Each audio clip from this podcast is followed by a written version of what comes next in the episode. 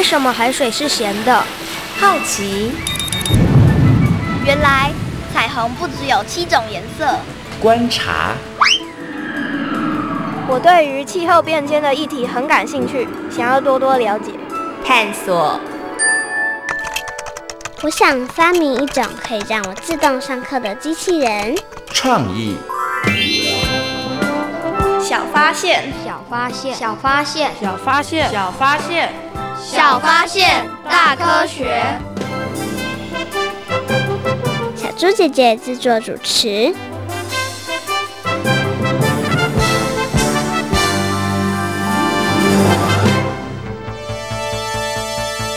调查结果如何？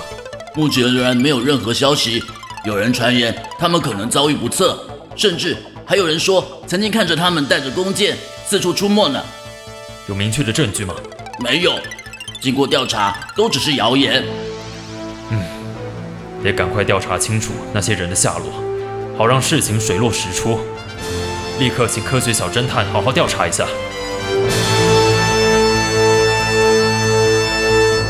小发现，别错过；大科学，过生活。欢迎大家收听今天的《小发现大科学》，我们是科学小侦探。我是小猪姐姐，我是倪晨凯。很开心呢，又在国立教育广播电台的空中和所有的大朋友、小朋友见面了。请问一下，陈凯，你有看过弓箭吗？有。哇，你在哪里看到的啊？在一位木工老师家。那你知道弓箭的用途是什么？狩猎。哎，狩猎没错哈。那你自己有曾经这个射过箭吗？有。你好厉害哦！你觉得拿弓射箭这件事容不容易啊？不容易。为什么不容易？因为要费很多的力气，而且都射不准。就是花了好多的力气，还射不准就是了。但好不好玩呐啊？好玩，嗯，那刚刚呢，其实陈凯有提到了为什么会有弓箭呢？弓箭主要的用途呢，就是狩猎。那么在台湾的十六个原住民族当中呢，有不少他们的生活就是以狩猎为主哦。你知道有哪一些呃原住民朋友他们是以狩猎为生的吗？有泰雅族，还有布农族。哎，bingo，你答对了，没错。那么在这两个族当中，非常擅长狩猎的男生呢，他们通常呢就可以获得尊重，而且呢，也有很高的地位哦。那我们刚刚呢听到了这个案发现场，感觉好像呢就跟弓箭跟狩猎好像有一点点关系哦。那请问一下陈凯，听完了刚刚的案发现场之后，你对于今天的案件有什么样的看法呢？你有觉得有什么样的疑点呢？觉得很奇怪，为什么现在还会有人带着弓箭到处走？哦，那你觉得为什么？可能是要去狩猎吧。哦，你觉得他们应该是要去狩猎，是不是？对，要去猎那个很大的那个猎物，所以他们带着弓箭。对对。哦，那到底是不是这样子呢？他们到底想要去狩猎，要去猎什么呢？接下来呢，我们就来听听看科学侦查团调查的结果哦，来了解一下事情的来龙去脉到底是怎么一回事呢？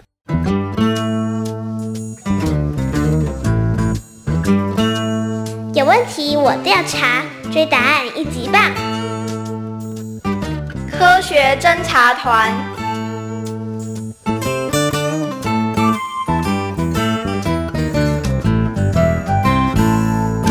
据说远古时代，太阳是一颗巨大的火球，日升日落的时间不固定，有的时候人们早已经累得睡眼惺忪，但是，太阳依旧高挂在空中，有的时候该是处理农事了，天空却是蒙蒙的，什么都看不清楚。族人们对于这样的情况感到非常的困扰。唉，再这么下去的话，日子要怎么过啊？大家的生活一片混乱。没错，到底什么时候该出门耕田，什么时候该上床？我们都已经快搞不清楚，一定得想个办法解决。我可不想再这样继续过日子了。为了彻底解决这个问题，组里的长辈们聚在一起，希望能够研究讨论出解决的方法。请问大家有没有什么好的方法呢？我看呐，我们就派人去把太阳分为两半吧。这么一来，就有白天和夜晚的区别，大家不用再这么辛苦的过日子了。后来，长老们决定推派族里三位骁勇善战的勇士们去执行射日的任务。但是，为了避免任务因为路途遥远而失败，所以三名勇士又各自背了一名年幼的孩童随行。族人们能不能从此拥有幸福的生活，就靠大家的努力了。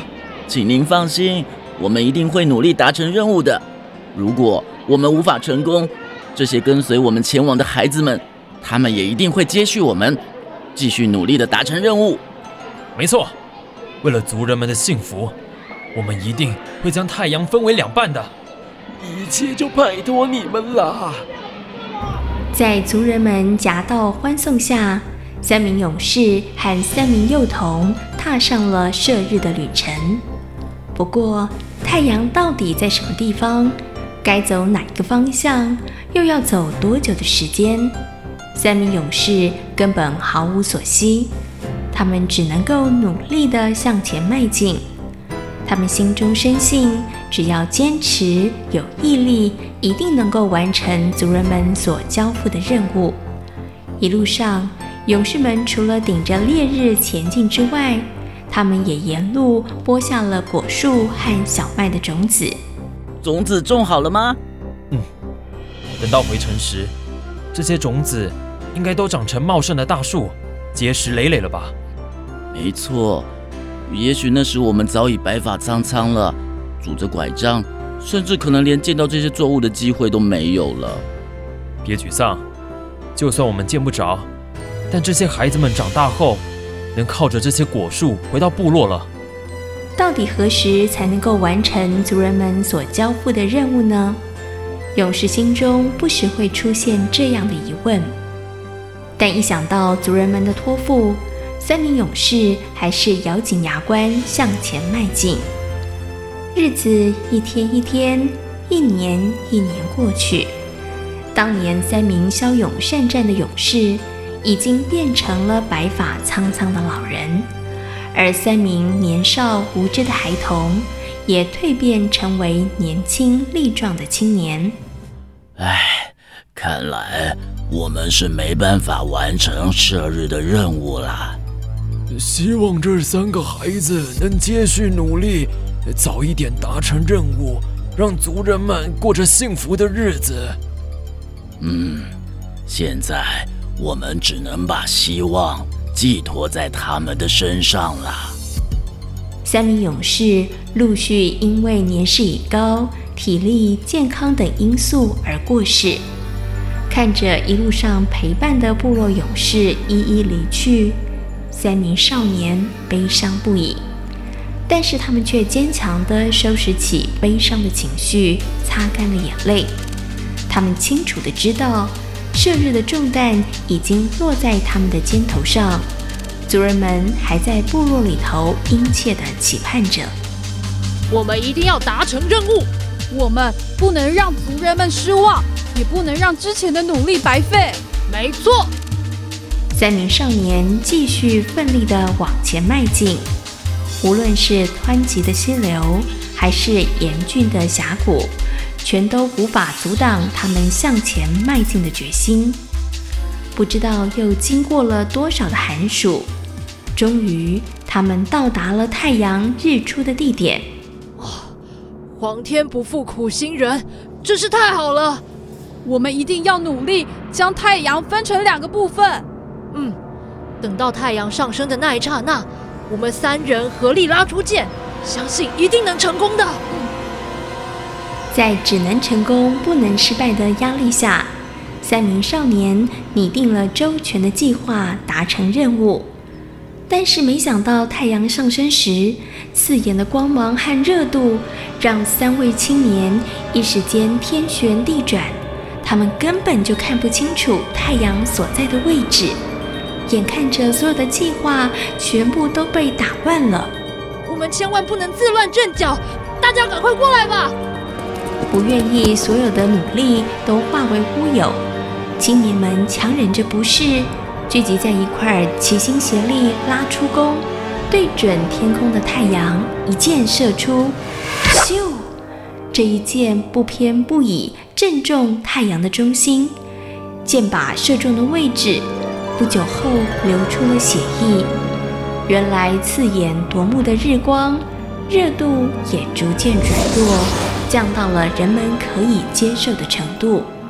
太好了，族人们可以不用再受到日晒之苦了。我们终于不辜负大家的期望，达成任务了。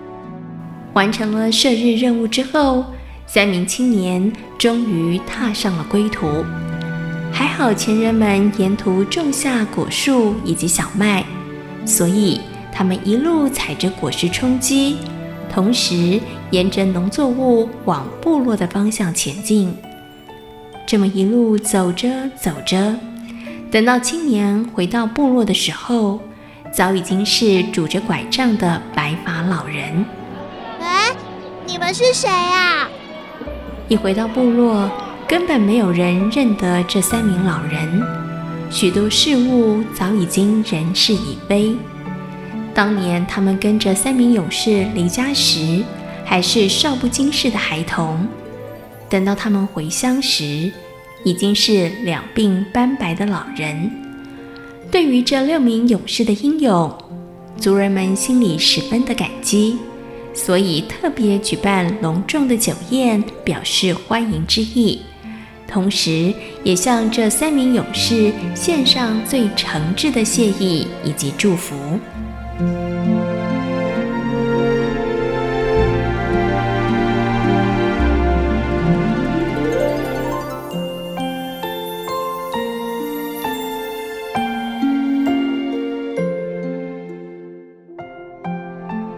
原来，这群勇士们，他们要去狩猎的对象就是。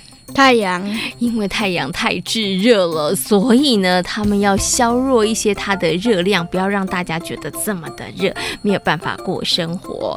那为什么这群勇士呢？他们出发之后迟迟没有消息呢？因为射太阳的任务太艰难了，而且距离也很远，所以他们要花好长好长的时间，对不对？对。嗯，所以刚刚呢，我们听到这个故事里头呢，有听到了这三个勇士呢，他们还都带了一个小孩，跟着他们一起去执行这个任务。任务哈，那花了好长好长的时间才把这个任务执行完成哦。小猪姐姐，我有一个问题。哎，陈凯，你有什么样的问题呢？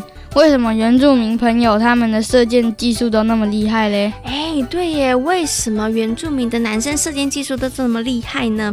其实啊，为了要培养男生他们的勇气，还有射箭的技术，所以呢，在部落里头有很多的活动哦，像布农族的射耳技呢，就是其中之一，然后来培养大家的勇气还有射箭的能力哦。哎，陈凯刚刚问了小猪姐姐一个问题，现在小猪姐姐要问陈凯另外一个问题，就是陈凯你自己有利用弓射过箭，对不对？对。哎，那你知道为什么利用弓箭就可以射出去吗？我也不知道。那你知道最远可以射多远吗？对，我也不知道。那要怎么样才可以把这个箭射得又高又远呢？应该跟角度有关，跟力气没有关系吗？还是有关系？你对于你的答案肯定吗？不太确定。好，那到底为什么利用弓箭可以射出去？那怎么样才可以把箭射得又高又远呢？那箭到底又可以射多远呢？接下来呢，就进入今天的科学酷档案，邀请科学高手来告诉大家哦。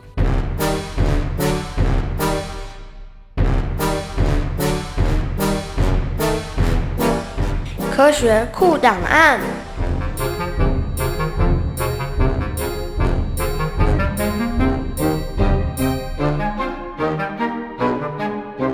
学高手出列，傅立玉教授，清华大学师资培育中心教师，专长科学教育、原住民教育。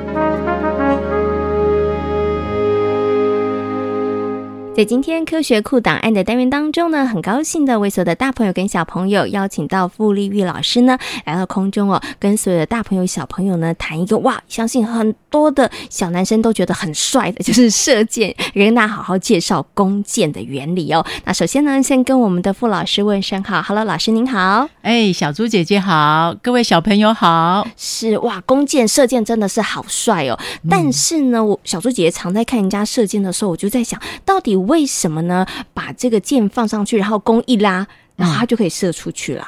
哦，是这样子，因为我们呃把箭放上去，那我们是不是会拉弓弦？是。那拉弓弦的时候呢，弓呢就会变弯曲。是。那弯曲的时候，因为形状改变，就会产生弹力。啊，于是这样呢，就把箭呢射出去。好，那其实啊，谈到这个射箭，小朋友一定就知道有弓，然后有箭。对不对？哈、嗯，弓上面有弦，弦对。然后呢，讲到这个箭呐、啊，大家有没有仔细的观察过？小猪姐姐有发现，诶，有些箭后面有羽毛，诶，哈。那这个羽毛的作用到底是什么呢？还是只是装饰比较好看？要告诉大家说，我要射箭的，然后这样比较容易找到箭射到哪里。到底为什么箭的后面要有羽毛？诶，可以没有羽毛吗？嗯、呃，可以呀、啊。嗯。那这时候射出去的效果可能就不太好了，箭就会乱飞哦。所以羽毛呢，看起来很漂亮，但是实际上在一整支箭呢，呃，尾巴这边这个羽毛呢是很重要的，因为它可以让箭射出去的时候呃保持一种平衡的状态，那就不会乱飞，是啊乱呃乱摆。嗯哼，那我们只能够去捡呃它鸟类它自己自然掉下来的羽毛来做我们。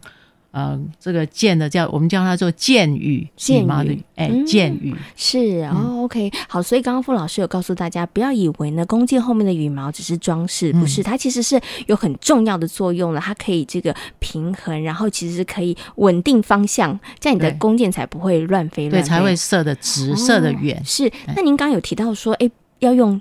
动物的羽毛，对不对？嗯、可是像现在全部还是都用动物的羽毛吗？还是它其实可以用一些呃塑胶制的啊，或是其他制的这个呃羽毛的样子的 来做一个取代呢？呃、可以，现在呃也有在卖啊，外面也有在卖，嗯、就是用塑胶的那很薄很薄的材质，就是越薄越轻。嗯、那不管是什么样的造型，就是要让这个箭射出去的时候，它能够保持平衡，一个稳定的状态。OK，不过现在可能材质就更多样就是了啦，各式各样都有。但是如果你觉得哎，还是动物的羽毛比较漂亮的话，傅老师有提醒，那只能剪这个鸟类掉落的羽毛，千万不要去拔，也不要去剪它们的羽毛，因为这很这很残忍的哈，而且是很不好的事情哦。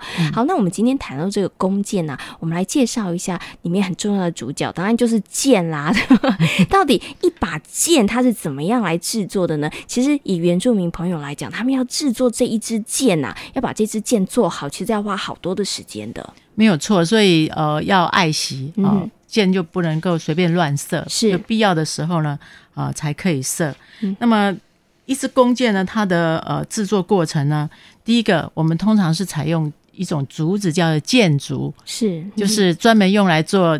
箭的那种竹子叫做箭竹，嗯、那么呃箭竹呢，我们呃拿回来之后呢，呃通常呢要挑，要挑呢呃比较坚硬的部分，嗯。啊比较干燥的部分，那回来之后呢，要把它呢先把它压压直、压平，嗯、啊，就因为可能竹子它不一定长得直直的，那之后呢，呃还要把它烧烤。让它呢完全能够直，嗯那烧烤之后还要再阴干两个月，等到确定这个竹子本身的水分都完全去掉了。因为如果有水分在里面的话，它可能会发霉啦。嗯、那或是呢，它的重量呢就不是那么轻，将会影响呢箭呢射出去的呃效果。嗯、哼而且呢，这个箭呢也不容易破裂。是，嗯，所以是很不容易的。哇，你看从最基础的时候要挑什么样的材质就要很注意了。然后呢，中间还要放置让它可以风干，然后这个很重要。嗯、那所以，所以一支箭可以做到完全做好，可能要花上好几。个月的时间，嗯，两个月绝对是跑不掉，而且两个月之后呢，还要把它磨平，嗯，比如说有竹节的地方是啊，可能不太平，是啊，还要把它磨平，嗯那再来呢，就在箭的箭头的地方，那么箭头的地方呢，现在有的时候是用铁。那或是用石头，是或是用竹子这样子，嗯、那就看呃我们呃猎人他的需求是什么，是哇，所以你看每一个环节都要注意，都不能够忽略就对了哈。嗯、那最后呢，想请问一下傅老师，那到底怎么样我们可以射箭的时候射得又远又准呢？就是说身体呢，呃，我们拿弓箭的时候的角度是也会影响到我们的箭呢，到底可以。射得多远？哦，它一般来说呢，四十五度角呢是最好的。哇，所以呢，要射得又高又远又准，其实呢，这个要好多的环节都要配合。所以呢，我觉得我们原住民朋友的猎人朋友真的是很厉害哦，嗯、对他们真的是应该经过了好多次的练习，才能够拥有这样子一身的好功夫哈。好，那今天呢，也非常谢谢呢，傅立玉老师呢，在空中跟所有的大朋友小朋友所做的精彩的分享，谢谢傅老师。哎，谢谢。陈凯，你觉得狩猎活动是一种残忍的活动吗？不是，为什么？他要残害小动物，诶，他要捕杀小动物，诶。因为原住民会靠狩猎为生，嗯，所以这也是不得已的，对不对？这是他们生活的一种方式哦。那有一些呢以狩猎为生的部落，男生呢他们就会变成狩猎高手哦。所以呢，在这个部落当中会有一些活动来训练他们，像这个布农族的打耳祭。陈凯，你知道打耳祭是打谁的耳朵吗？鹿耳。那为什么要打鹿耳？为什么不打猪耳？我也不太清楚哎、欸，你是从书上看到是打鹿耳，对不对？对。哦，但是不晓得为什么打鹿耳哦。那到底为什么打耳祭要打的是鹿的耳朵呢？那原住民朋友啊，他们其实虽然以狩猎为生，可是呢，在他们的狩猎过程当中也是有一些规则的哦。那是哪一些规则呢？接下来呢，就进行今天的科学生活，Follow me，来跟所有的大朋友小朋友一块分享哦。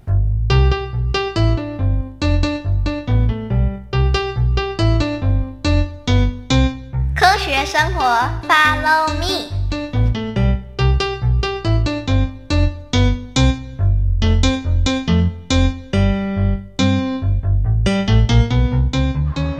真可惜，我都不能去。别难过啦，下次有机会，我一定会早点告诉你。嗯，一定哦。你们两个在说什么男生的悄悄话？到底要去哪里？哦，陈妹妹，你干嘛静悄悄的？人吓人，吓死人呢！你们该不会做什么亏心事，所以才会胆子这么小？才没有呢！我们正在讨论布农族的打耳祭。那是什么？简单来说，就是布农族的祭典。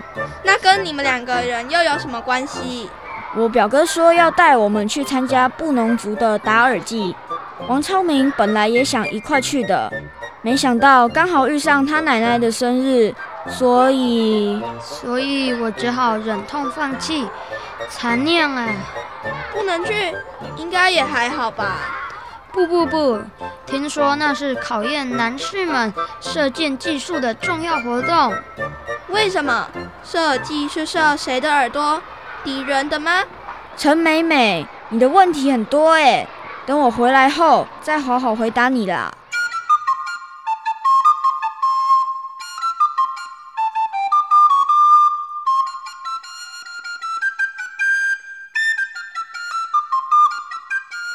太残忍了吧！射鹿的耳朵，张政委，我都不知道，原来你是这么残忍的人。许芳玲、陈美美，你们两个人也太夸张了吧！我刚刚说了这么多。结果你们居然只听到了百分之五，而且丁老师说过，不应该批判其他种族的文化。你们两个这样很不应该哦。好啦，下次改进。不过为什么要射鹿的耳朵，不射其他的动物？因为鹿奔跑的速度很快，耳朵十分灵敏，不容易射中。如果能射中鹿的耳朵，那么要再射杀其他的动物。也就是轻而易举的事了。原来如此，那应该就是这种训练，所以布农族才会有这么多狩猎高手。虽然布农族人很会打猎，但他们可是都有生态永续发展的概念哦。真的吗？嗯，表哥带我去参加达尔祭时，他跟我说，原住民不是所有的动物都狩猎。咦？为什么？布农族只在特定的季节捕捉猎物，而且绝不赶尽杀绝。他们捕获的猎物会全部分给部落的每个人，同时将其皮、毛、牙作为服装或头饰，一丝一毫都不浪费。哇，完全充分利用耶！这也是很值得我们学习的智慧呢。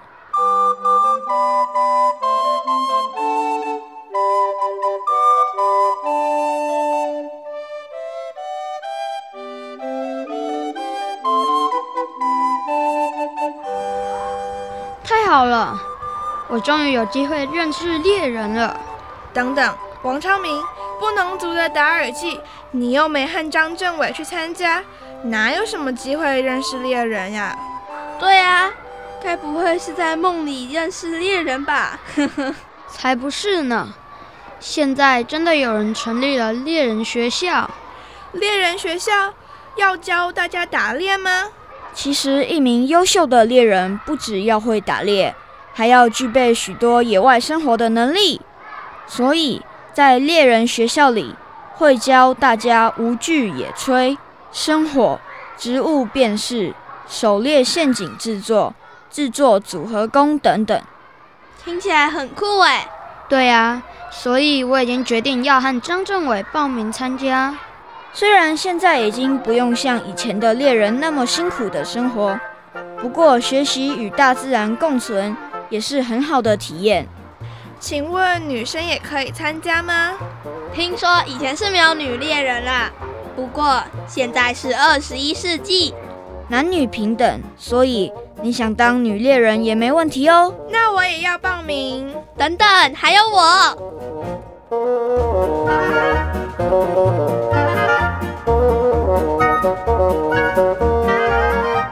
在今天小发现大科学的节目当中，跟所有的大朋友、小朋友讨论到的主题就是原住民狩猎的工具——弓箭。嗯，请问一下，曾经呢射过弓箭的陈凯，射箭容不容易啊？不容易，嗯，那要怎么样才能够射得好呢？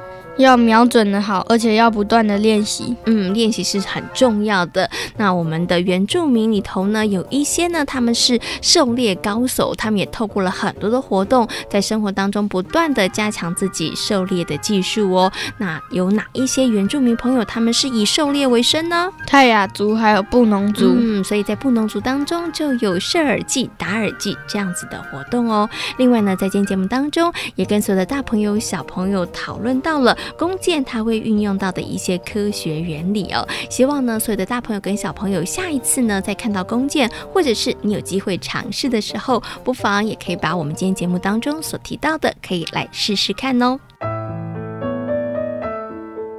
小发现别错过，大科学过生活。我是小猪姐姐，我是倪晨凯。欢迎所有的大朋友跟小朋友可以上小猪姐姐游乐园的粉丝页，跟我们一起来认识好玩的科学哦。感谢大朋友小朋友今天的收听，我们下回同一时间空中再会喽，拜拜。